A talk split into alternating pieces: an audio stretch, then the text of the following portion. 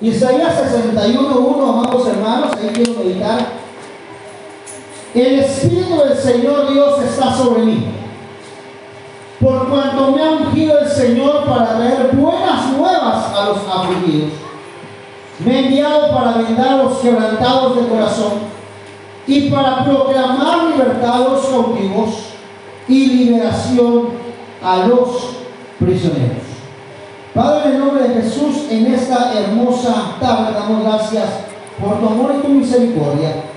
Rogamos, te pedimos que seas tú bendiciendo nuestra vida de una manera muy especial y que seas tú trayendo bendición a cada uno de nosotros, Señor, que tu palabra quede sembrada en nuestro corazón y de fruto al ciento por uno. Quiero pedirte que tú nos guardes, que tú nos bendigas, Señor, y que seas tú reprendiendo y echando fuera todo espíritu contrario al tuyo, Dios de la gloria. Te damos gracias. el poderoso nombre de Jesús. Te damos gracias. Amén, amén y amén. Denle un fuerte aplauso a nuestro Señor Jesucristo, mis amados hermanos. En esta hermosa tarde, hermano, quiero hablar algo rápidamente. Y quiero comenzar con esta enseñanza que el Señor me hacía. Y la pregunta es, ¿para qué sirve la unción?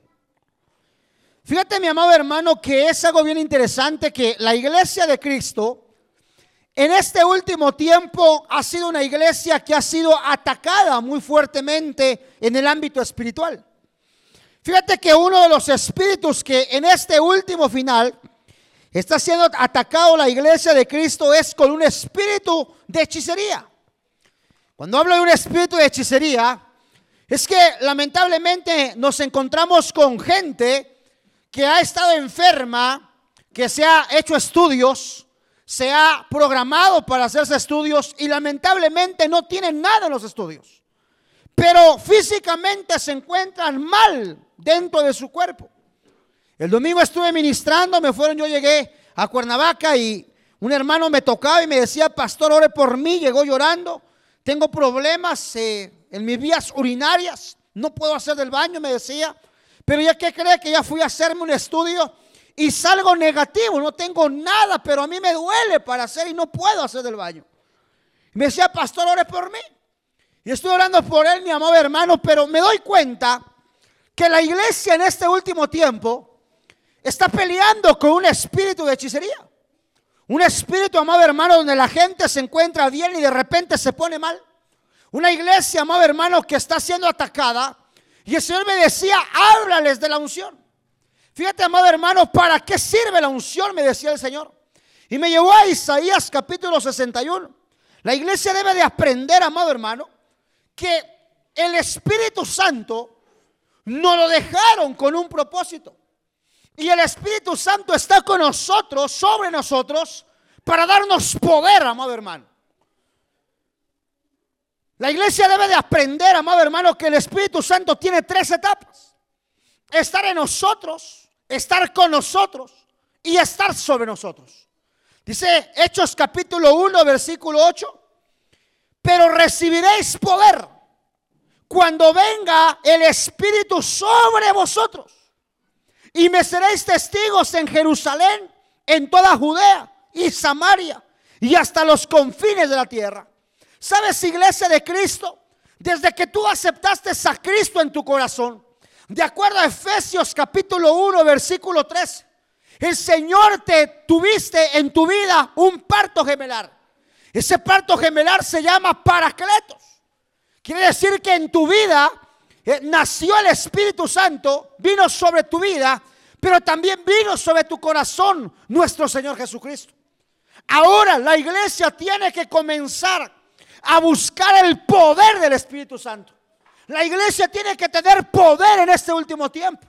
Una iglesia que tiene que ser despertada en las madrugadas. Una iglesia que tiene que ser despertada en la oración, en el ayuno, para que la iglesia pueda recibir el poder del Espíritu Santo en este último tiempo. La iglesia debe de despertar. La iglesia debe de anhelar. Mire, yo le digo al Señor siempre que estoy orando, Señor, pon un anhelo de anhelar tu presencia. La iglesia debe de pasar a la tercera etapa y el Espíritu Santo tiene que venir sobre su vida, tiene que venir sobre usted. Y cuando el Espíritu venga sobre usted, entonces vendrá el poder de Dios sobre su vida. Ahora, esa palabra poder es la palabra griega dunamis, que quiere decir poder milagroso. Quiere decir, amado hermano, fuerza. Quiere decir milagro. Quiere decir, amado hermano, poderoso. Potestad. Quiere decir potencia. Quiere decir entonces que cuando el Espíritu Santo venga sobre nosotros, vendrá una potencia del cielo, del mundo espiritual, respaldando tu vida. Ese es un tiempo donde la iglesia tiene que tener poder para poder comenzar a luchar con el mundo de las tinieblas en este último tiempo. La iglesia no puede ceder, tener miedo. La iglesia no puede ceder a tener a encerrarse por el temor, el miedo a contagiarse. La iglesia tiene que tener la llenura del Espíritu Santo para que el poder de Dios venga sobre su vida. Lo interesante, amado hermano, es que el Señor nos dejó entonces la unción que la trae el Espíritu Santo para traer poder sobre nosotros. Usted tiene poder de Dios. Usted tiene poder de Dios. Usted tiene poder de Dios, amado hermano. Pero sabe, usted no se la cree. Porque usted no dice amén. Usted y yo tenemos poder de Dios porque el que nos llamó y el que nos salvó es el Cristo resucitado, amado hermano. En su vida hay poder de Dios. El problema es que la iglesia no lo cree, la iglesia no lo ha sentido, pero en usted está el poder de Dios que tiene que despertar porque ha estado dormido, porque el Espíritu ya está en su vida y ahora tiene que manifestarse sobre su vida. El Señor será, hermano amado, que nos dejó al Espíritu Santo para que nos creamos más que todo. Claro que no. El Señor no nos dejó, amado hermano, al Espíritu Santo para creernos más que todos. El Señor nos dejó al Espíritu Santo con un propósito. ¿Cuál es ese propósito? La iglesia de Cristo debe de aprender a que la unción, a que la unción que trae el Espíritu viene con poder y nos ha dado para proclamar libertad a los cautivos. Por eso dice la Biblia, en el libro de Isaías 61, dice la Biblia, para proclamar, mire qué tremendo, que dice, libertad, que dice, a los cautivos. Esa palabra libertad, amado hermano, significa jubileo. Quiere decir que hay iglesia, hay gente allá afuera que está siendo atada por el mundo de las tinieblas. Hay iglesia allá afuera que está siendo, amado hermano, atada. Y usted tiene que comenzar a publicar, tiene que comenzar a proclamar, tiene que comenzar a decirles que hay un Dios que los puede liberar y los puede rescatar de la inmundicia, de la vida pobre que llevan. Y ese se llama Jesucristo de Nazaret. Ese Cristo de la gloria trae libertad, amado hermano. Usted tiene que anunciar esa libertad a los cautivos. Ahora paremos acá. Cuando hablamos de cautivos, esa palabra Shabbat significa prisionero. Me llamó la atención, amado hermano, porque entonces quiere decir que un cautivo es una persona que es un aprisionado. Cuando yo me fui a la palabra aprisionado, cuando hablamos de aprisionado, queremos decir entonces que aprisionado es sujetar a alguien con grillos, cadenas y etcétera. Quiere decir, amado hermano, que un cautivo en el mundo espiritual es una persona que ha sido aprisionada, una persona que ha sido atada, sujetada con grillos y cadenas y aunque quiera salir de la vida sucia que pueda cambiar, no puede porque hay algo más grande que lo está atando, pero hay algo mucho más grande y poderoso que lo puede libertar de su cautividad y se llama Jesucristo. ¿Cuál es el problema? Que nosotros no anunciamos con poder el Evangelio que es poder. Por eso Romanos 16 dice, Pablo, no me avergüenzo del Evangelio porque es, es poder de Dios para salvación. Primeramente para el griego y después para el judío. El Evangelio es poder. Un aprisionado con grillos, sujetado con cadenas. Atar o sujetar con fuerza a alguien o algo privándole de la libertad para poder controlarlos. Paremos acá. Cuando alguien es aprisionado, me llamó la atención que es sujetado con fuerza. Es sujetado con fuerza, amado hermano, privándole de libertad, de movimiento. Quiere decir que en el mundo espiritual el diablo está haciendo de las suyas y el pueblo de Dios está quieto y no está proclamando el poder del Espíritu Santo. Lo tremendo es, mi amado hermano, que cuando hablamos de cadenas, cuando hablamos de grillos, quiere decir que hay presión sobre la vida. Quiere decir que sobre la vida de un cautivo puede haber presión o puede haber poder absoluto para poder controlar lo que él es. Por eso una persona que está en vicios no puede soltar los vicios porque hay un poder que lo está controlando. Una persona que está, amado hermano, siendo mentirosa, no puede ser libre porque hay un poder en su vida que lo está haciendo y lo está atando y controlando para que no deje la mentira. La iglesia de Cristo debe de proclamar esa libertad. Ahora, lo tremendo es que cuando estamos hablando de sujetar, me llamó la atención, que cuando hablamos de sujetar, significa, amado hermano, someter al dominio. Una persona sujeta es una persona que lo están sujetando al señorío. Lo están sujetando a una disposición de alguien que está a cargo de él. Entonces, mire usted qué tremendo. Los cautivos son aprisionados. Los aprisionados son sujetados con grillos y cadenas, sujetados con fuerza. Sujetado significa someter al dominio. ¿Y a qué dominio? De las tinieblas. Al señorío se lo encargan a alguien. Ahora es interesante poder saber que en nuestra vida espiritual,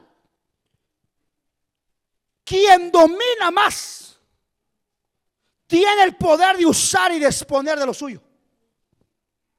Lo que la vida espiritual, mire lo que estoy diciendo, en el ámbito espiritual, quien domina más tiene el poder de usarlo y disponer del tiempo y de su vida como él quiera.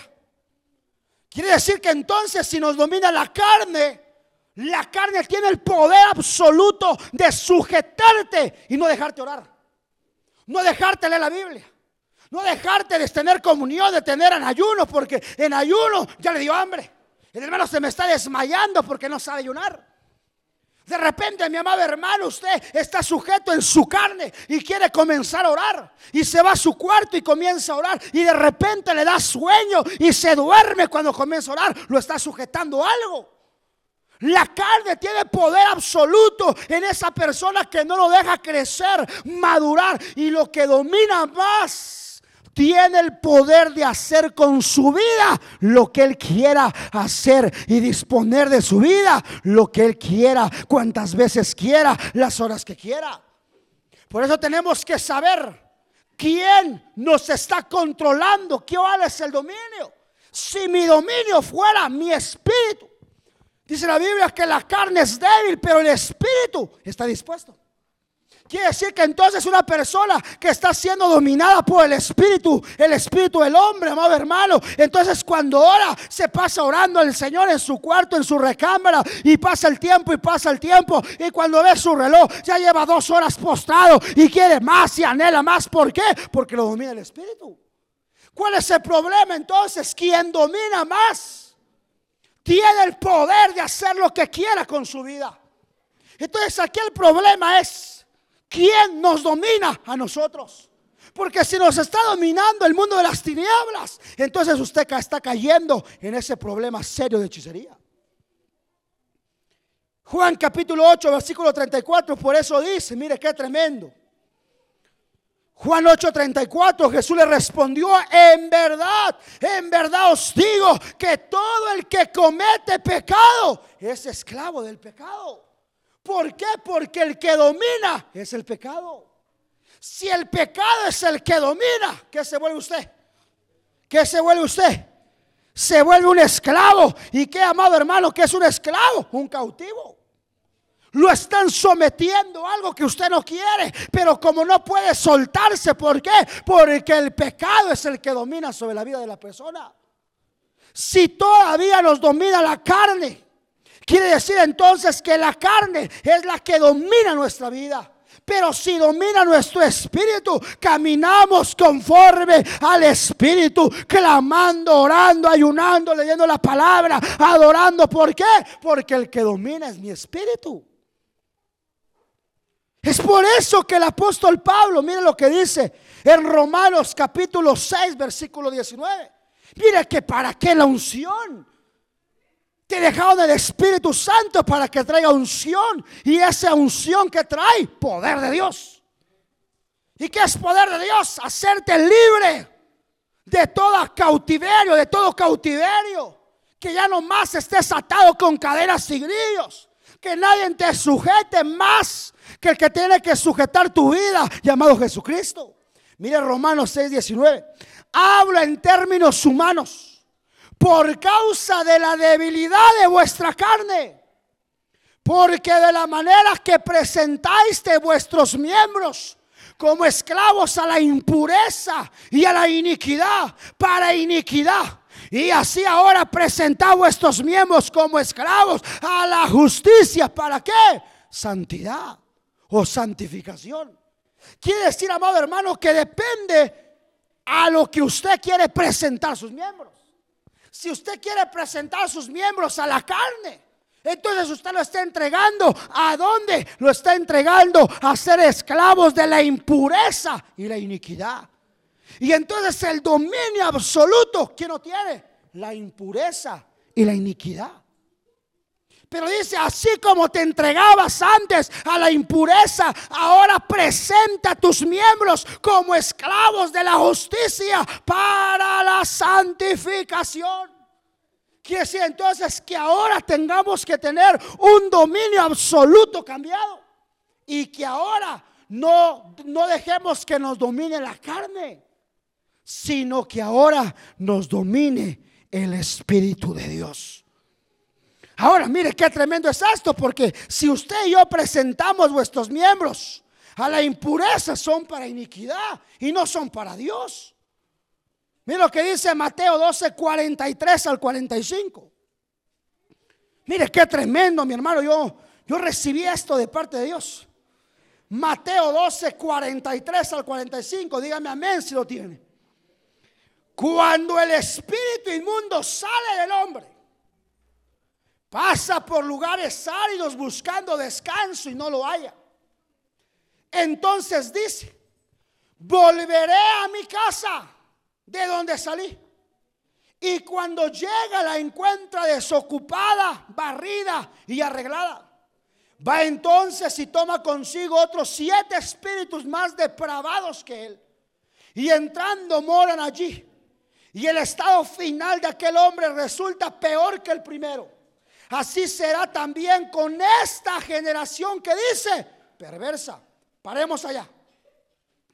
Quiero remarcar en Mateo 12, 43 al 45 que hay algo que remarcar en estos versículos. Porque dice la Biblia que cuando el espíritu inmundo sale del hombre, pasa por dónde? Pasa por lugares áridos, buscando descanso. ¿Y qué dice? Y no lo haya. Hasta ahí estamos bien. Pero lo que me impacta es lo que sigue. Que dice, entonces dice, volveré. ¿A dónde dice?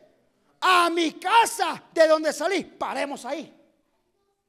Quiero que remarque eso en su Biblia. Porque cuando el Espíritu se refiere a la persona como su casa. Paremos ahí. Mírenme, mírenme acá lo que me recibí de parte de Dios. Quiere decir entonces que el espíritu inmundo se refiere a la persona como su casa. Quiere decir que ahí veíamos que todavía Satanás los consideraba como su pertenencia, su posesión. Porque dice, mi casa. ¿A quién le está diciendo? Al hombre de donde salió.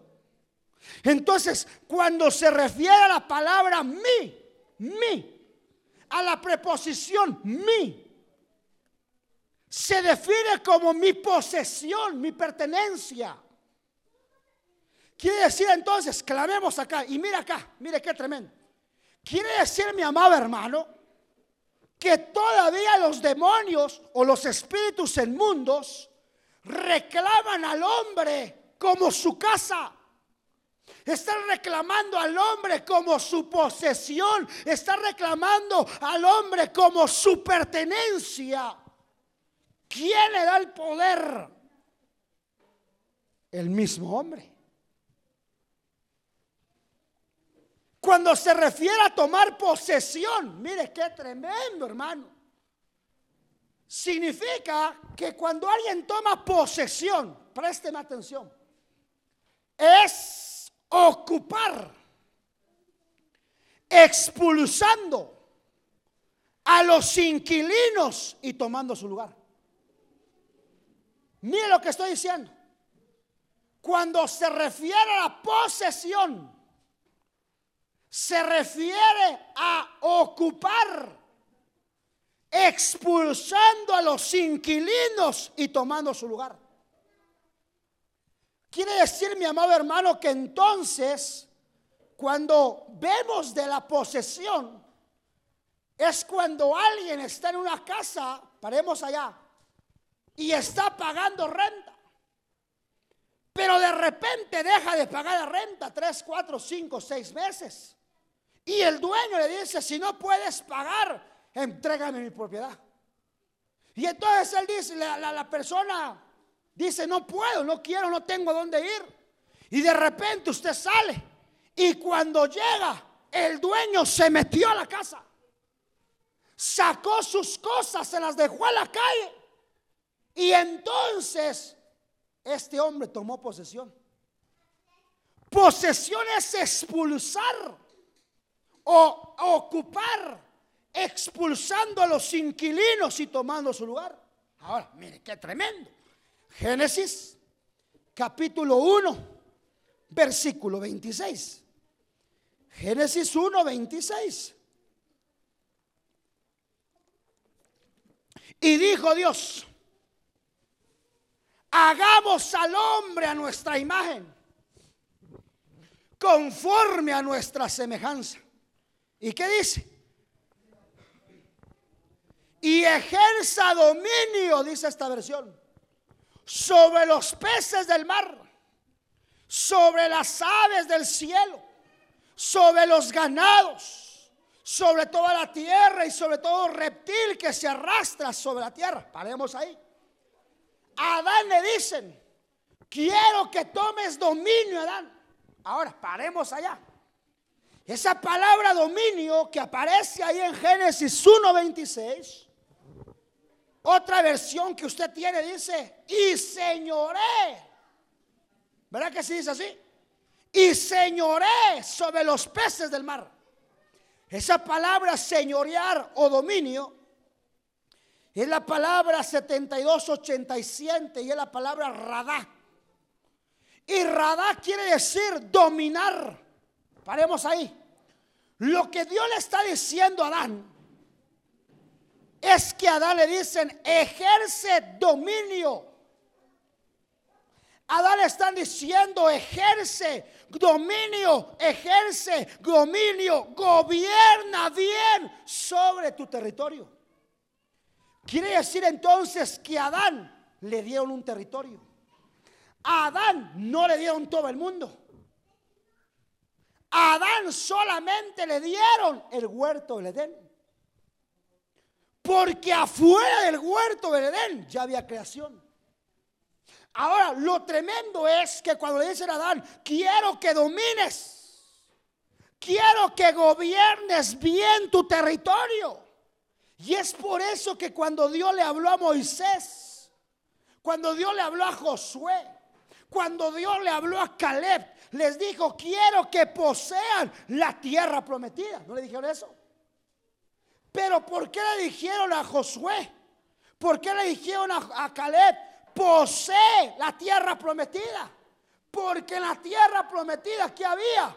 Había jerjeseos, había heveos, había gigantes de números 11 que devoraban a sus habitantes. Quiere decir entonces que el Señor les dice, no te voy a llevar a un lugar virgen, a un lugar donde no hay nada. No, quiero que vayas, tomes posesión y saques a los inquilinos que están adentro. Por eso en, el, la tierra prometida tuvieron que pelear con los Jai. Tuvieron que pelear contra naciones. ¿Por qué? Porque ya estaba habitada. Quiere decir, amada iglesia, que hay demonios, que hay mundo espiritual que hay seres espirituales que ya te ganaron a caminar y ya están adelante y tomaron posesión de lo que Dios te ha entregado sobre tus manos. ¿Cuál es el problema? Que ahora no quieren llegar a tomar posesión porque los esperan gigantes que devoran a sus habitantes. Pero déjame decirte algo, hay alguien más grande que está con nosotros. Y si Dios con nosotros, ¿quién contra nosotros? Toma posesión de lo que Dios te ha entregado sobre tus manos, hermano. Le dijeron, toma posesión. ¿Qué es lo que hace el Espíritu Santo? El Espíritu Santo cuando llega a nosotros, ¿sabe por qué? Llega a nuestro corazón el Espíritu Santo, hermano. El Señor me dijo, el Espíritu Santo llega sobre tu corazón, igual que mi Hijo amado, mi unigénito, para poder expulsar a los espíritus y a los demonios que antes tú traías. Pero ahora tu casa es mi casa, me dijo el Señor, y tu cuerpo es templo del Espíritu Santo y templo del Dios viviente. Hermano, por eso el Espíritu llega aquí para expulsar. El Espíritu llega a tomar posesión para expulsar lo que traíamos antes que estaba mal. Y hacernos libres para que Él se quede a vivir en nosotros adentro.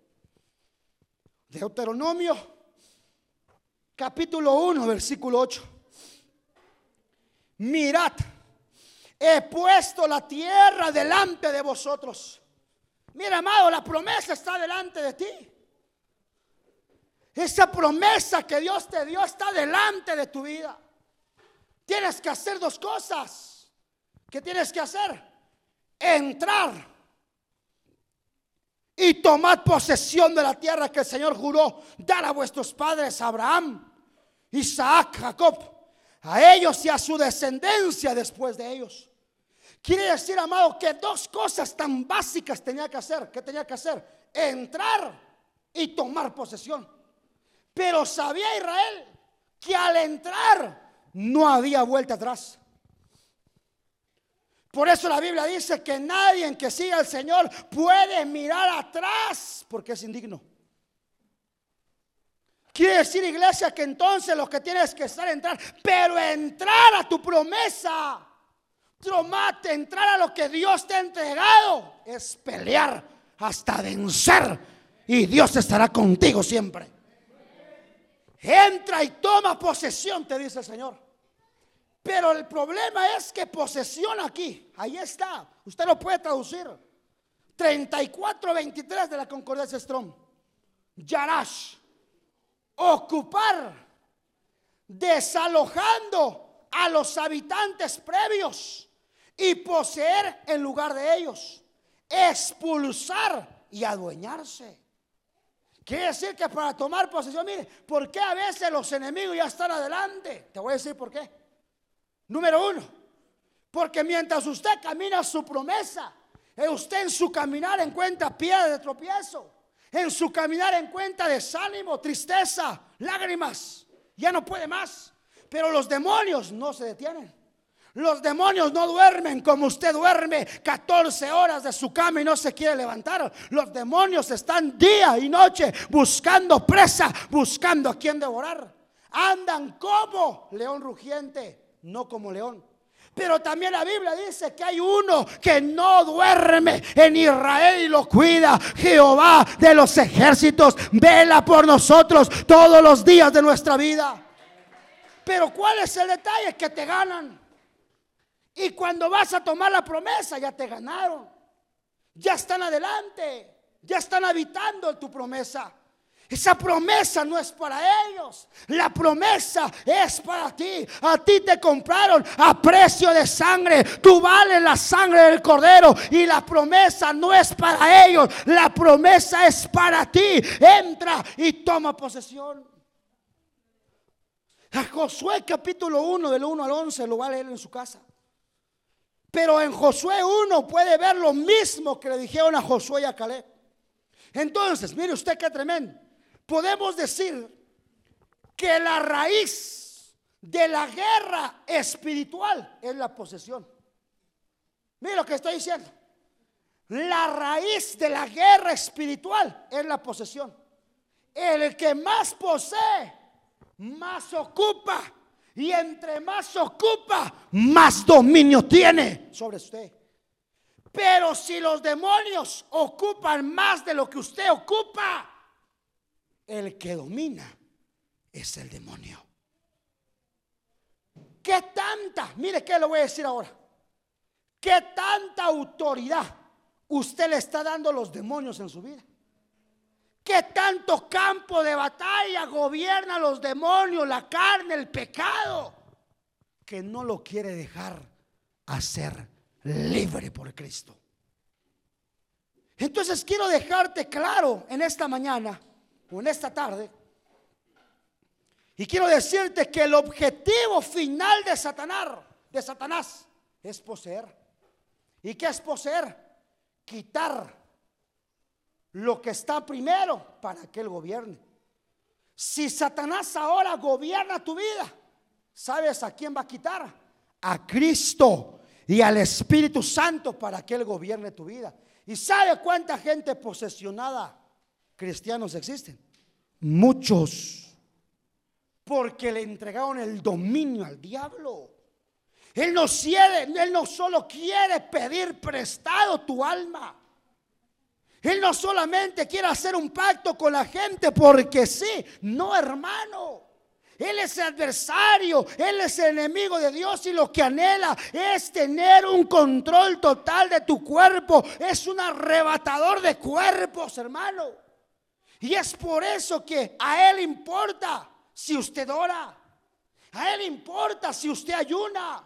A Él importa si usted se congrega. A Él importa si usted diezma. A Él importa si usted está obedeciendo a Dios. ¿Por qué? Porque si Él, usted está obedeciendo a Dios, el que domina su vida es Cristo y el Espíritu Santo. Y el diablo no tiene parte ni suerte sobre nosotros. Pero cuando usted deja de congregarse, cuando usted deja de leer la Biblia, cuando usted deja de orar, cuando usted deja de ayunar, entonces el campo de batalla le pertenece a Él y Él lo está zarandeando como un títere y usted no puede hacer nada.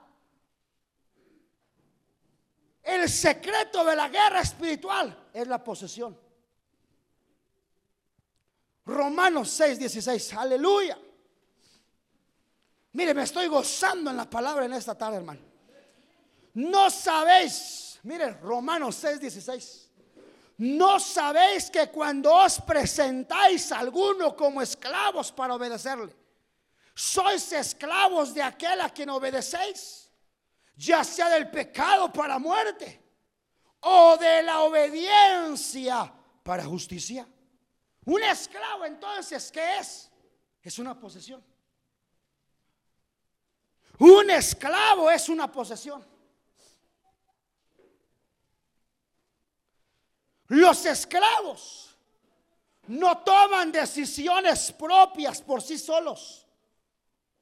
Solo hacen lo que sus amos dicen que hacer.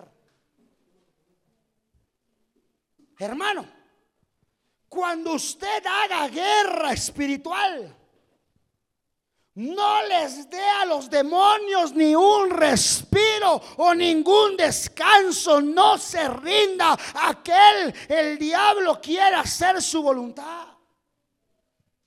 Pastor, ¿cómo le estoy dejando que los demonios respiren la guerra espiritual cuando en un día usted deja de orar? Si usted está peleando una guerra espiritual, pero un día dejó de orar, el demonio agarró aire. Y entonces ahí viene una desventaja para usted. Porque lo está dejando respirar. No se rinda a que el diablo haga su voluntad, hermano aunque esté cansado, aunque esté triste, aunque esté agobiado por una mala noticia, usted póstrese, rinda su vida al Señor, clame y ore al Señor, que el Señor le dará fuerzas como el búfalo para seguir adelante. Pero si usted deja de buscar a Dios, y está un día, una semana en ayuno y ayuna una semana, pero el domingo ya se cansó y usted llega y prende la televisión y se durmió y ya no oró. Entonces el que le gana la batalla es el diablo. Usted y yo no podemos dejar de orar. La oración es un estilo de vida. Mire hermano, a mí me pusieron una dieta. He bajado poco, hermano, ya los cachetes y la panza la bajé. Por salud, por salud. Y estoy siguiendo una dieta, hermano, donde me miden la comida. 90 gramos de pechuga, 300 gramos de fruta, lechuga. Hoy traigo, hermano, ensaladas que me hicieron para comer al terminando el culto. En la mañana, hermano, dos tortillas. En la tarde, tres tortillas. En la noche, un sándwich de pan negro, pan centeno para que no engorde. Y estoy bajando. Pero sabe una cosa, hermano amado, cuando uno pierde las cosas así, dieta, hermano, es, para muchos es difícil. Me han dicho, pastor, oiga hermano, me dicen hermano, cuñado, los que me la familia de mi esposa, oye cuñado, ¿y para cuánto es la dieta? Hermano, la dieta es para toda la vida. ¿Cómo, cómo? Entonces la dieta no se dio a usted para un año, tres meses. No, la dieta que me dieron es un estilo de vida. Quiere decir entonces que si yo pierdo la dieta va a haber rebote y voy a engordar de más. Y entonces, ¿qué pasa entonces? ¿Que ¿Por qué le estoy diciendo esto? Le estoy diciendo esto. Porque la oración, el ayuno y la palabra. Mire, decía un hermano, ¿sabe cuál es el mejor seminario? El Boaz. Pastor, ¿dónde está la dirección del seminario Boaz? No. Boaz, la Biblia. Bo, oración ayuno y santidad. Ese es el mejor seminario que usted puede tener. Biblia, oración, ayuno y santidad. Eso es una integridad absoluta. Hermano, la oración no es por un tiempo que usted tiene problemas. No, la oración y el ayuno y la palabra y la santidad es un estilo de vida todos los días de mi vida hasta que yo me muera. Porque el día que yo lo deje de hacer, los demonios respiran y yo puedo perder una batalla espiritual. Cuando usted haga y si usted está en oración o está en ayuno para alguna petición, de sanidad por alguien o por una petición especial o por su propia vida. No lo deje de hacer porque si usted deja de orar un día, los demonios respiraron y tomaron fuerza y usted se debilitó ese día que dejó de buscar a Dios y ahí puede haber desventaja con el Señor. Mateo capítulo 11, versículo 12. Cuando alguien de los hijos de Dios se deja vencer o está derrotado, se vuelve servidumbre. Miren lo que estoy diciendo.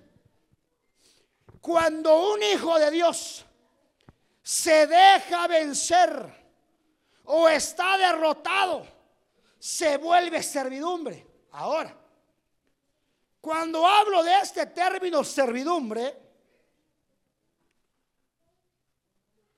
La servidumbre es como un yugo. Quiere decir, amado hermano, que te ponen un yugo o le ponen un yugo a esa persona. ¿Y quién cree usted que controla ese yugo? El enemigo controla el yugo.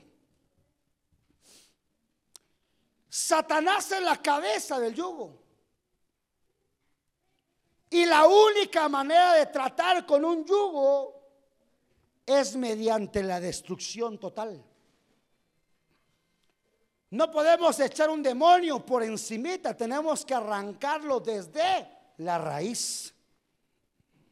Mire lo que debe de hacer con este serio, hermano, con este serio problema. Mateo 11:12, ¿lo tiene? Y desde los días de Juan el Bautista hasta ahora, el reino de los cielos sufre violencia. Y los violentos lo conquistan por la fuerza. Ahora entendí este versículo, hermano. Porque esa palabra violencia es la palabra griega biaso 971. Y biaso quiere decir forzar. Mire qué tremendo, hermano. Significa meterse a la fuerza. Significa controlado por la fuerza. Entonces, cuando la Biblia dice que los, violentos la conquistan, son aquellos hombres que se meten a la fuerza. Yo no le voy a pedir permiso al diablo por una guerra que estoy peleando. Si hermano, saber qué voy a hacer. Y ahí están los pastores. ¿Y cómo te llamas? Y el le pone el micrófono en la iglesia para que hagan propaganda. Hermano, yo no le voy a pedir permiso al diablo a meterme. Si usted quiere ver el reino de Dios y conquistarlo, usted tiene que ser violento. ¿Y qué es ser violento? Con permiso, con permiso. Quítate, quítate. Y yo me meto. Y cuando ya entré, lo que tengo que hacer es poseer lo que Dios ya me dio. Porque lo que me dio fue a mí y no fue a Él. Pero hay gente que hasta permiso le dicen, hermano hasta con miedo, con temblor, con tristeza. Permiso diablo, permiso demonio, dame permiso. Y hermano ya está orando, ya está ahí el segundo día. Ya se escuchó la canica en su casa. y ya se movió la puerta. Y pastora, venga a orar porque ya no puedo con mi casa, hermano. Si el Espíritu que está conmigo también lo tiene usted y no confiamos en el hombre, confiamos en el Cristo de la gloria que está sentado a la diestra del Padre, amado hermano. Usted tiene poder. Pero hermano, ¿qué pasa? que usted se está metiendo con permiso, con permiso, con permiso. La guerra espiritual se mete a la fuerza uno. Ah, hermano, sabiendo los paquetazos que te esperan. Pero aunque me peguen en la cabeza y, y, aunque salga resguñado por el diablo, yo no voy a dejar de orar y de estar clamando porque mayor es el que está con nosotros que el que está en el mundo, hermano. Y mi Dios nunca ha perdido ninguna batalla, hermano amado. Muchas de las veces las circunstancias nos, nos obligan. Mira hermano, las circunstancias te obligan a pasar niveles de guerra espiritual que probablemente nunca podríamos haber imaginado estar. Pero la guerra espiritual es para pasar al siguiente nivel. Esta fuerza, hermano en realidad obre nosotros. Porque esa fuerza lo que va a hacer es hacernos una catapulta a nuevos ámbitos de autoridad y unción. Y esa autoridad causa que hagamos una transición. Y comenzamos y pasemos de ser los controlados a ser el controlador del mundo espiritual. Ahora, lo tremendo, amado, es que cuando controlamos, tomamos posesión de las cosas mediante la autoridad legal. Proverbios capítulo 6, 30 al 31. Proverbios capítulo 30 al 31. Proverbios 6, 30 al 31. La palabra del Señor nos declara, hermano, que cuando reconocemos a un ladrón, él tiene que restituir siete veces lo que haya tomado. Présteme mucha atención a esta. Cuando reconocemos a un ladrón, él tiene que restituir siete veces lo que haya tomado. Mira lo que dice. No se desprecia el ladrón si roba para saciarse cuando tiene hambre. Mas cuando es sorprendido, paga siete veces. Tiene que dar todos los bienes que dice de su casa. Ahora mire lo que dice Juan 10:10. 10. El ladrón solo viene para robar y matar y destruir. Pero yo he venido para que tengan vida y para que la tengan en abundancia. El ladrón viene a matar y a destruir. ¿Quién es el ladrón? ¿Quién es el adversario? ¿Quién es el enemigo? El diablo. ¿Qué significa proverbios, hermano?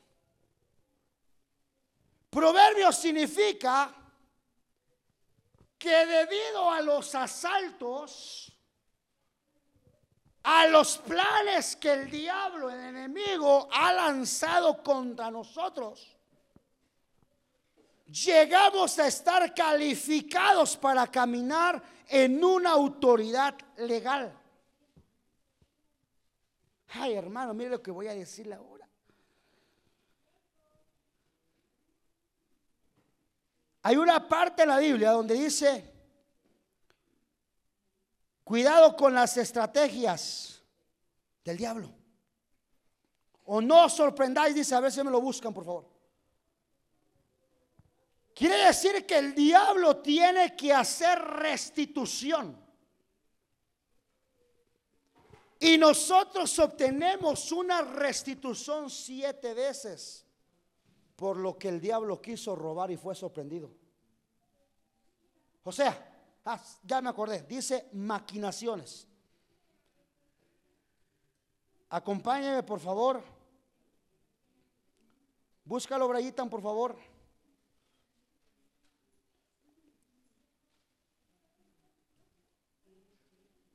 Aleluya, Dios es bueno. ¿Cuántos dicen amén? Ah, qué tremendo es esto, hermano, lo que estoy diciendo. Segunda de Corintios, ¿qué es? 2.11, hermanos. Para que Satanás no tome ventaja sobre nosotros, pues no ignoramos sus maquinaciones. Cuando el diablo maquina, usted discierne. Si el diablo es sorprendido en su maquinación antes de que entre a su casa, ¿qué tiene que pagar el diablo? Siete veces lo que quiso llevarse.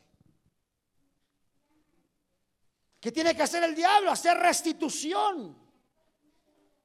Y entonces nosotros obtenemos una restitución siete veces mayor. Si nos quedamos sentados y permitimos que el diablo entre en nuestra vida, entonces es lo contrario. O sabes que el diablo te está atacando, o sabes que el diablo te está tentando, y entras y posees tu victoria, lo sorprendes, y si le ganas, siete veces mayor es la restitución para tu vida. Pero si usted mira que el diablo ataca, se levantó y usted se queda sentado, llorando, llorando que nadie lo quiere, nadie lo, todo lo odia. Entonces su vida viene a ser lo que dice Mateo 12:45. Aleluya va entonces y toma consigo otros siete espíritus más depravados que él. Y entrando moran allí. Y el estado final de aquel hombre que dice, resulta peor que el primero. Y así será también con esta generación que dice mi amado hermano generación perversa. Quiere decir dos cosas. Número uno, O cuando viene el diablo me levanto y lucho y me pongo a orar y venzo. Y me restituyen siete veces lo que me quiso robar. O me quedo sentado llorando sin hacer nada, cruzado las manos. Y vienen entonces siete peores que el primero. Y el estado de tu vida viene a ser peor que como era antes. Y mire lo que dice, hermano, qué tremendo, porque dice, también acontecerá a esta generación perversa. Mire lo que yo encontré. Esa palabra perversa es la palabra griega poneros. Y poneros significa influencia mala para que se enferme. Quiere decir entonces, perdóname lo que le voy a decir hermano, pero una persona que está enferma y médicamente está negativo, ya le enfermaron. Ya le ganó territorio. Y esa influencia te trae una enfermedad en tu vida. Enfermo, enfermedad, culpable delincuente. Pero ¿sabe qué significa? Vicioso, fascineroso, malicia. Quiere decir entonces que cuando dejamos que el Espíritu, hermano, cuando el cristiano no hace nada y cruza las manos y el diablo entra y el demonio entra siete veces peor que el primero, su estado viene a ser peor. Ahí viene una maldición generacional. De tal manera que por eso hay vicios en los hijos. Porque son cadenas generacionales. Por causa que una persona quiso y vino el diablo y lo atacó y de vez de salir a la defensa, se quedó sin hacer absolutamente nada. Cuando Jesucristo nos hace libres, permitimos otra vez que regresen los demonios a nuestra vida y las ataduras vienen a ser siete veces peores. Entonces, ¿qué tenemos que hacer? Violentos. Cuando viene a atacarte el diablo en una guerra espiritual, no llores. No seas chillón, hermano. Porque tus lágrimas no te van a ayudar a salir de tu problema. ¿Qué tienes que hacer? ¿Con qué actitud tienes que batallar? Violento. ¿Qué es violento, pastor? Le pego a mi marido, lo cacheteo. No. Me refiero a ser violento en el espíritu, entrar, quitarlos y entrar y poseer lo que Dios te quiere dar. No le pida permiso al diablo. Que se le mueva, hermano, en su casa las cosas y se mueva el control y le prendan la tele y la apagan. Gracias por hacer el favor. Yo quería ver ese programa, pero no tenga miedo, hermano. Más sin saber, una vez me decían, pastor, es que a mí se me sube el muerto, me dice. ¿Y qué haces? Es que yo le hice como los espiritistas. ¿Qué te dijeron? Y primera, ¿qué fuiste, va? Y segunda es que me dijeron que les dijera grosería y media y el espíritu se va. se le va porque dice, este es de los míos. Dije a mi esposa un día, mira mi amor, es que hay hermanos que se le sube el muerto y que se sentirá. Oye Señor, permíteme que se me suba el muerto, dije yo. Y un día en mi casa, hermano, allá en los donde yo rentaba, me dormí, hermano, y miré una sombra que entraba en la puerta. Y ahí venía la sombra y entró a la puerta y entró y caminó el pasillo. Y entró a mi recámara y yo miré la sombra negra que venía, hermano, y se subió y se me subió el muerto. Y cuando lo sentí me alegré y dije, Señor, gracias porque ya sé que se siente y agarré mi mano y quité y la, la sombra se quitó. Y despierto a mi esposa le digo, mi amor, mi amor, ya se me subió el muerto, ahora sé qué decirle a los hermanos que sienten eso. Pero ¿cómo es posible que haya gente que diga, pastor, no es que no me puedo despertar? Si hermano, Si es más grande el que está con nosotros, hermano. No tenga miedo de nada, hermano. Sea violento. No le pida permiso. Pelee, pelee la batalla. Suba hacia el ring y pelee. ¿Por qué le digo pelee? Porque la victoria es nuestra. El Señor en la cruz del Calvario, ¿sabe qué nos dio? Nos dijo que somos más que vencedores en Cristo Jesús. Dale un fuerte aplauso al Cristo de la gloria. Sea violento. Más ruidos hagan en su casa, más ore, hermano. Más lo espantan, más ore.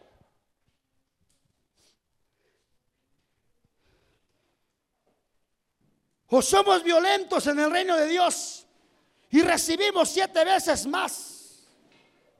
O somos pacíficos y llegamos a ser siete veces peor. Usted decide. ¿De cuál quieres ser tú en esta tarde, hermano? Ahora esta palabra que traducimos malvados, que era poneros, ¿se acuerdan?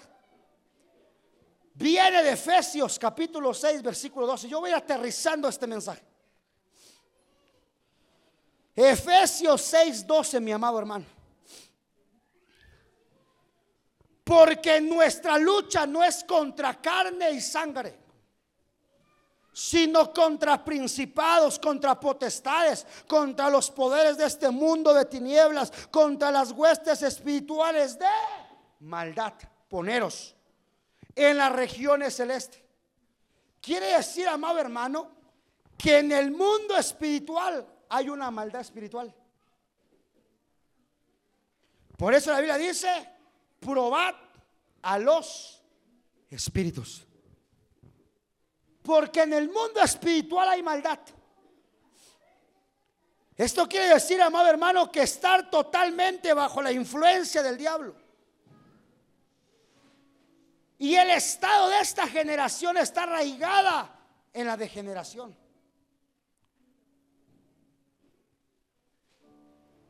Esta generación es descrita como viciosa y enferma. Y dígame si no esta generación es viciosa y enferma. Decía la gente, hermano, ¿cómo quisiera tener el cuerpo de mi papá? Mi papá a sus 90, 110 años, pastor, caminaba y veía. Y yo ahora con mis 30 ya no puedo meter el, el hilo al agujero de la aguja. Su estado es contagioso. Liberan veneno que afecta a todos aquellos con los que están en contacto. Es por eso que la iglesia de Cristo tiene que tener identidad, hermano. Mateo 16, 18 y 19. Y yo también te digo que tú eres Pedro. ¿Por qué no le pusieron Cefas? Porque a este hombre le habían dado su identidad. Y sobre esta roca edificaré mi iglesia. Y las puertas del Hades no prevalecerán contra ella. Y a ti te daré las llaves del reino de los cielos. Y todo lo que atares en la tierra será atado en los cielos. Y todo lo que desatares en la tierra será desatado en los cielos. Fíjate que me llamó la atención esa parte, hermano. Porque la Biblia dice, amado hermano, todo lo que ligues en la tierra será ligado desde los cielos. Esa palabra ligado, 12.10 de la concordancia estrondeo, significa sujetar, signica prender, significa tiempo futuro. Quiere decir entonces que la palabra griega para hermano dice desatares todo lo que desatares, dice, y a ti te daré las llaves. Esa palabra llaves es la palabra griega kleis 2807. Y kleis significa como aquello que abre y cierra. ¿Quién tiene las llaves de tu corazón y la puerta de tu corazón? Tú las tienes. Tú decides quién entra a tu corazón y quién sale. Las llaves de las que Jesús habla en Apocalipsis 1.18, hermano. Porque Apocalipsis 1.18 dice, y el que vive y estuvo muerto. He aquí yo estoy vivo por los siglos de los siglos y tengo las llaves de la muerte y del Hades. Y las que habla en Mateo 16, 19 tienen la misma definición. Yo termino diciéndote esto. Diciéndote esto de la llave, podemos decir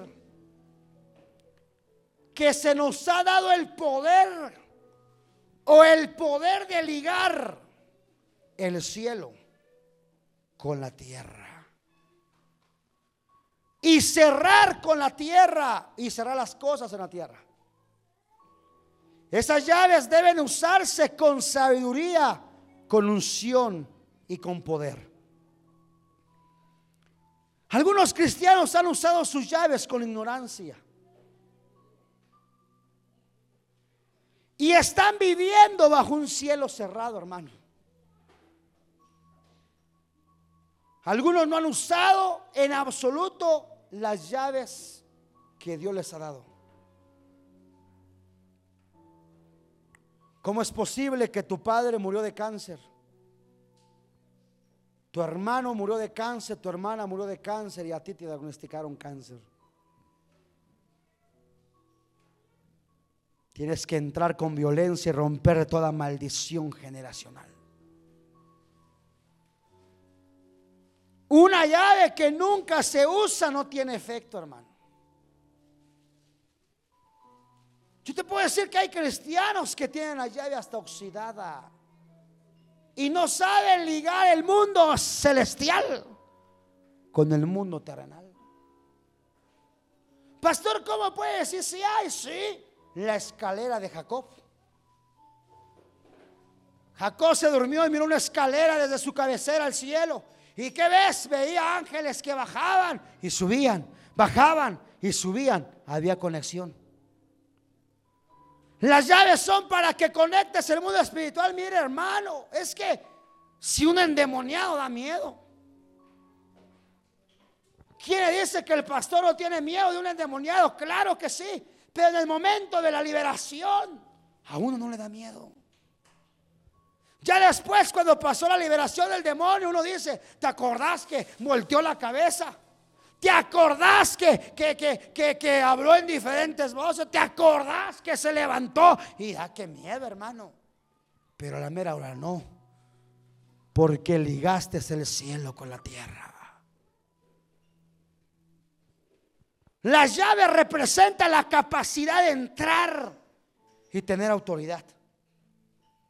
Una persona que no sabe usar o no sabe cómo usar las llaves que Jesús le ha dado no tiene autoridad ni capacidad para entrar en lo que Dios tiene para él o para ella. Cuando las llaves se usan, mire hermano, póngame mucha atención a lo que estoy diciendo. Cuando las llaves se usan deben de ser estratégicamente puestas en su lugar. Lo que más se pierde de una casa son las llaves.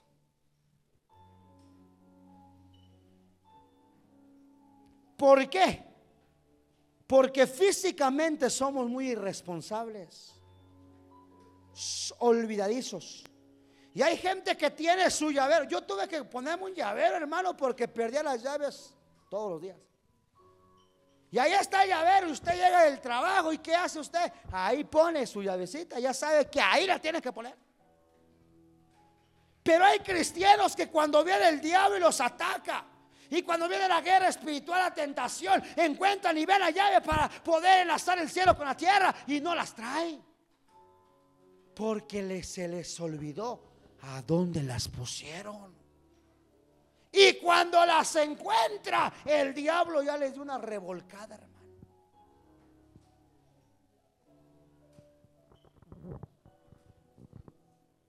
Hay una cierta manera de insertar la llave en la cerradura. Si usted la inserta de abajo, no entra.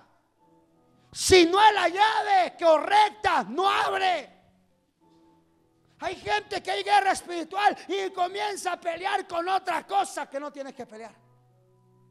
Hay gente que cuando viene la guerra espiritual tiene que reprender y se postra a llorar como hermano, como María Magdalena.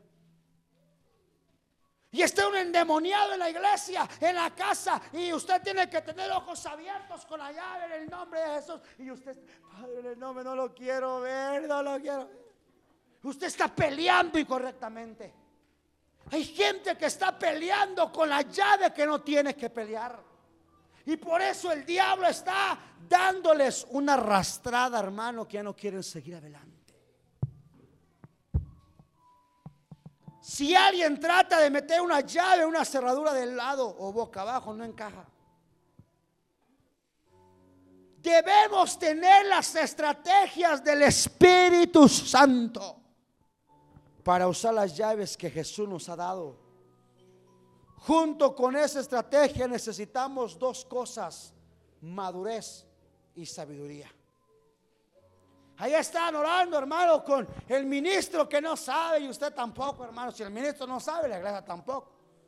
Y ahí está orando usted como aquellos van. Padre, en el nombre de Jesús, Padre, en el nombre de Jesús, Hijo, en el nombre de Jesús, Espíritu Santo. Y el que esté desocupado, que me atienda primero. Y ahí está, hermano, tiene un espíritu en su casa, opresión, y usted no sabe contra quién pelea, y usted reprende a todos los diablos, padre, que se vaya a Changó, Lemayá, que se vaya a brujería, y menciona a todos los demonios, y a ninguno le atinó. ¿Sabe qué decía Pablo? Pablo decía que él no daba golpes. ¿A qué dice, hermano? Mire lo que dice, vaya conmigo a Corintios.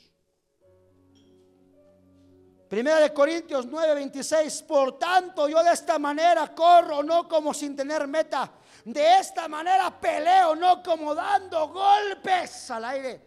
Hay gente que está peleando y golpes, y golpes, y golpes, y menciona un demonio, y menciona otro, y no es el otro, y el que la tiene, y cree, se fatiga. Y nunca mencionó contra quién peleó. Primeramente tenemos que tener discernimiento contra quién estamos peleando, hermano. ¿Puede usted imaginarse a un niño de 5 años sentado en el asiento delantero de un autobús o de un auto con las llaves para conducirlo?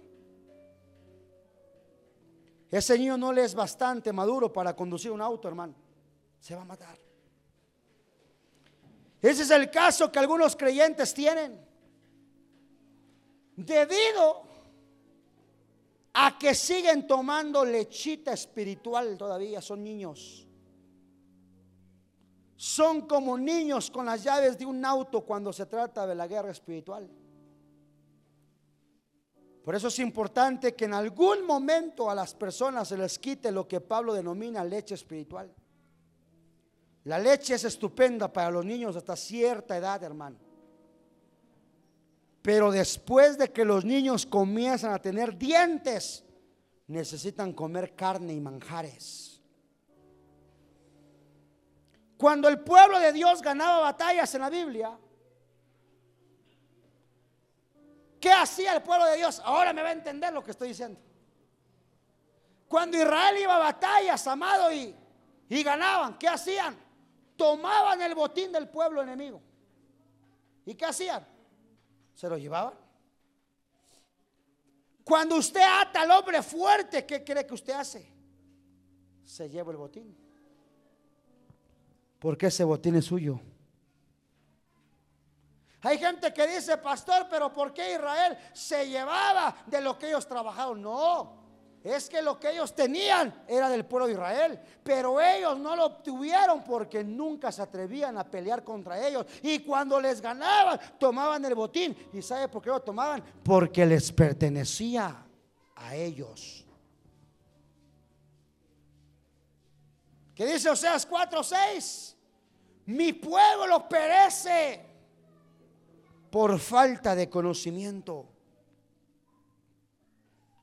Es un gran error utilizar la ignorancia en la guerra espiritual. Porque mucha gente quiere tener, hermano amado, pelear en ignorancia. Pero entonces el Espíritu tiene que guiarte a lo que tienes que hacer. Aquí no hay un libro de liberación de cómo echamos fuera demonios, hermano. Aquí usted no puede comprar un libro y seguir paso a paso lo que dice el libro que le funcionó a fulanito, a sultano, para que Dios lo bendijera.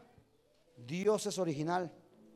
Y a cada uno le va a dar un trato especial y diferente porque Dios es único y diferente para cada quien. Debemos de situarnos para estar firmes contra las artimañas del diablo y de las tinieblas en este último tiempo. ¿Cómo podemos estar firmes contra las artimañas del enemigo cuando somos ignorantes de sus maquinaciones? Segunda de Corintios 2.11. Aleluya Dios. Porque no seamos engañados, porque no seamos engañados de Satanás. Pues no que dice, ignoramos sus maquinaciones. ¿Qué, significa ignorancia? Agno, agnoeo. Falta de inteligencia. Desconocer. Sin saber. Si hemos sido ignorantes, hemos estado en pecado. Usted no puede meterse a un territorio que a usted no le dieron. Usted no puede liberar a alguien en su casa porque no es su territorio. Si usted tiene un endemoniado, tráigalo a la iglesia porque aquí está su territorio, hermano. Una ocasión, al pastor Abraham le tocó ir a liberar, nos contaba una vez, que fue a orar y cuando comenzó a orar, este hombre antes de endemoniarse le dijo, quíteme el cuchillo que traigo atrás, quíteme el cuchillo que traigo atrás. Y se endemonió. Y ya lo habían agarrado. El pastor va a su cintura, el pastor Abraham. Y en la parte de aquí tenía un cuchillo con el cual tenía pensado picar al pastor que iba a orar por él. Gracias a Dios, la persona habló antes que se endemoniara. Le quitaron el cuchillo y no hizo nada. Hay iglesias que están abiertas y se meten endemoniados y agarran el machete, pistolas y están en el altar y quieren tocar al pastor y no pueden. Porque no es su territorio. Este territorio es santo. Este territorio es del Padre Celestial, mi amado hermano. Este es el territorio que usted tiene que batallar. No se sienta Jul. No se siente el super hermano que quiere profetizar a todo el mundo porque se te van a endemoniar. Voy a ver, no sé cuánto tiempo llevo, llevo, pero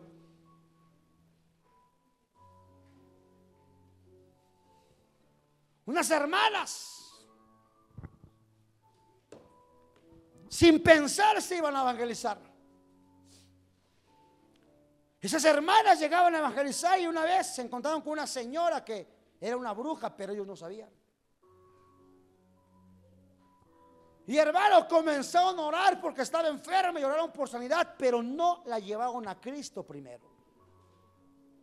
Y ahí estaban las hermanas de guerra espiritual orando y reprendiendo y de repente la mujer se murió. Se cayó al suelo, estaba fría, hermano. Y dice las hermanas que cuando se cae al suelo, fría, hermano, cambió de color. Dice que una abuela decía, ya la mataron. Se van a ir a la cárcel, ya la mataron, ya la mataron. Y ellos la agarraban, hermano, y la mano desguanzada. La señora ya estaba muerta. Y el esposo, hermano, que era muy malo, estaba encerrado en su cuarto viendo, hermano. Y las hermanas se espantaron, hermano. Ya mira su rostro, hermano.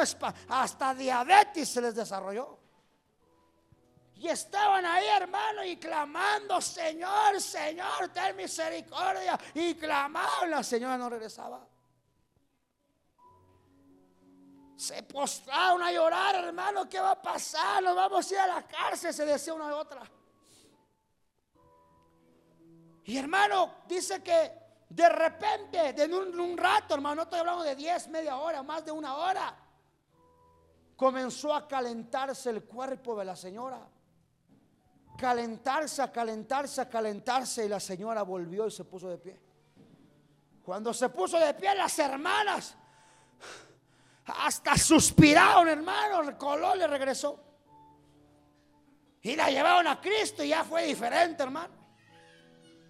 Y hermano comenzó a adorar, hermano, y ahí estaban llorando, gracias a Dios. Pero la señora no sabía lo que ellos estaban sufriendo. El esposo que es muy malo, muy malo, hermano. Salió de su cuartito y dice, ay hermanas, qué bonito están orando, usted me gustó cómo oran. Pero el Señor no sabía lo que habían hecho con la esposa. No nos metamos en territorios que no son nuestros. Aquí no es, hermano, que el pastor vaya y te saca el demonio. No es así. Tenemos que discernir contra quién peleamos. ¿Y quién lo va a hacer? El Espíritu. ¿Cuándo? Cuando Él quiera. Dos cosas. O entras y posees y te dan siete veces lo mejor. O cuando ves la guerra te sientas, cruza las manos y tu vida viene a ser siete veces peor que el estado primero. ¿Cuál es el secreto de la guerra espiritual? la posesión. Entre más domine el espíritu, es el que va a mandar. No te metas en batallas que no te corresponden. Hay batallas que se pelean solos. Hay batallas que te van a extender la mano. Pero solo el Espíritu te va a decir cómo, cuándo y a qué hora. Nosotros ahora que estamos orando por gente de COVID, no crea que vamos a todos lugares. Cuando nos dicen, vamos a orar por fulanito que tiene COVID, nos ponemos a orar con el pastor. Y el Espíritu nos habla y nos dice, vayan. Hemos visitado solo a dos personas de COVID, hermano. Y no crea, hermano, como dice el dicho, vamos con el Jesús en la boca, hermano. Cubierto, hermano. Llegamos al cuarto de los enfermos y hermano, ya con el respirador. Y hermano, es feo verlos así. Y el ambiente tenso, hermano, porque el ambiente es tenso. Y por acá, Señor, no me contagie, Señor, no me contagie, Señor, no me contagie. Pero por afuera, valientes, diciendo al hermano, échele ganas, Dios puede con usted, échele, no se desanime. Y nosotros por dentro, que no nos contaminemos, que no nos contaminemos. Y gracias a Dios, hasta el día de hoy, no nos hemos contagiado. Pero si vamos sin que el Espíritu nos lleve, cuidado hermano, porque no podemos hacer las cosas en la carne. Este último tiempo es hacer las cosas del Espíritu. Hay gente que se cree muy sabia y sabiduría, pero en la guerra, o se amachina, dicen los de Morelos, o se raja, hermano, y se va. Porque para la guerra no todos le entran. Todos les gustan lo bonito, las profecías, que te profeticen que eres guapo, que eres hermoso. Que Dios te va a llevar a naciones, que el Señor te va a dar a tu esposa idónea, a tu ayuda idónea o errónea. Y a todos les gusta, sabiendo que estás viviendo mal, le gusta que le profeticen cosas positivas. Pero antes de ir a la guerra, hay que guerrear, hermano. Antes de tomar posesión, hay que pelear. Nadie va a tomar posesión sin pelear. O sea, fuera tan fácil que mucha gente entrara a la tierra de Canaán, tan fácil. Si solamente entró Josué y Caleb y los demás israelitas. se murieron en el desierto. Amado Padre Celestial, en esta hermosa tarde te damos gracias por tu amor y tu misericordia. Te rogamos, Dios de la gloria, que sea tu Espíritu Santo moviéndose sobre cada uno de nosotros. Queremos rogarte, Dios bendito, que nos dé la sabiduría, el discernimiento para poder guerrear en este tiempo difícil. En el nombre poderoso de Jesús, en esta hermosa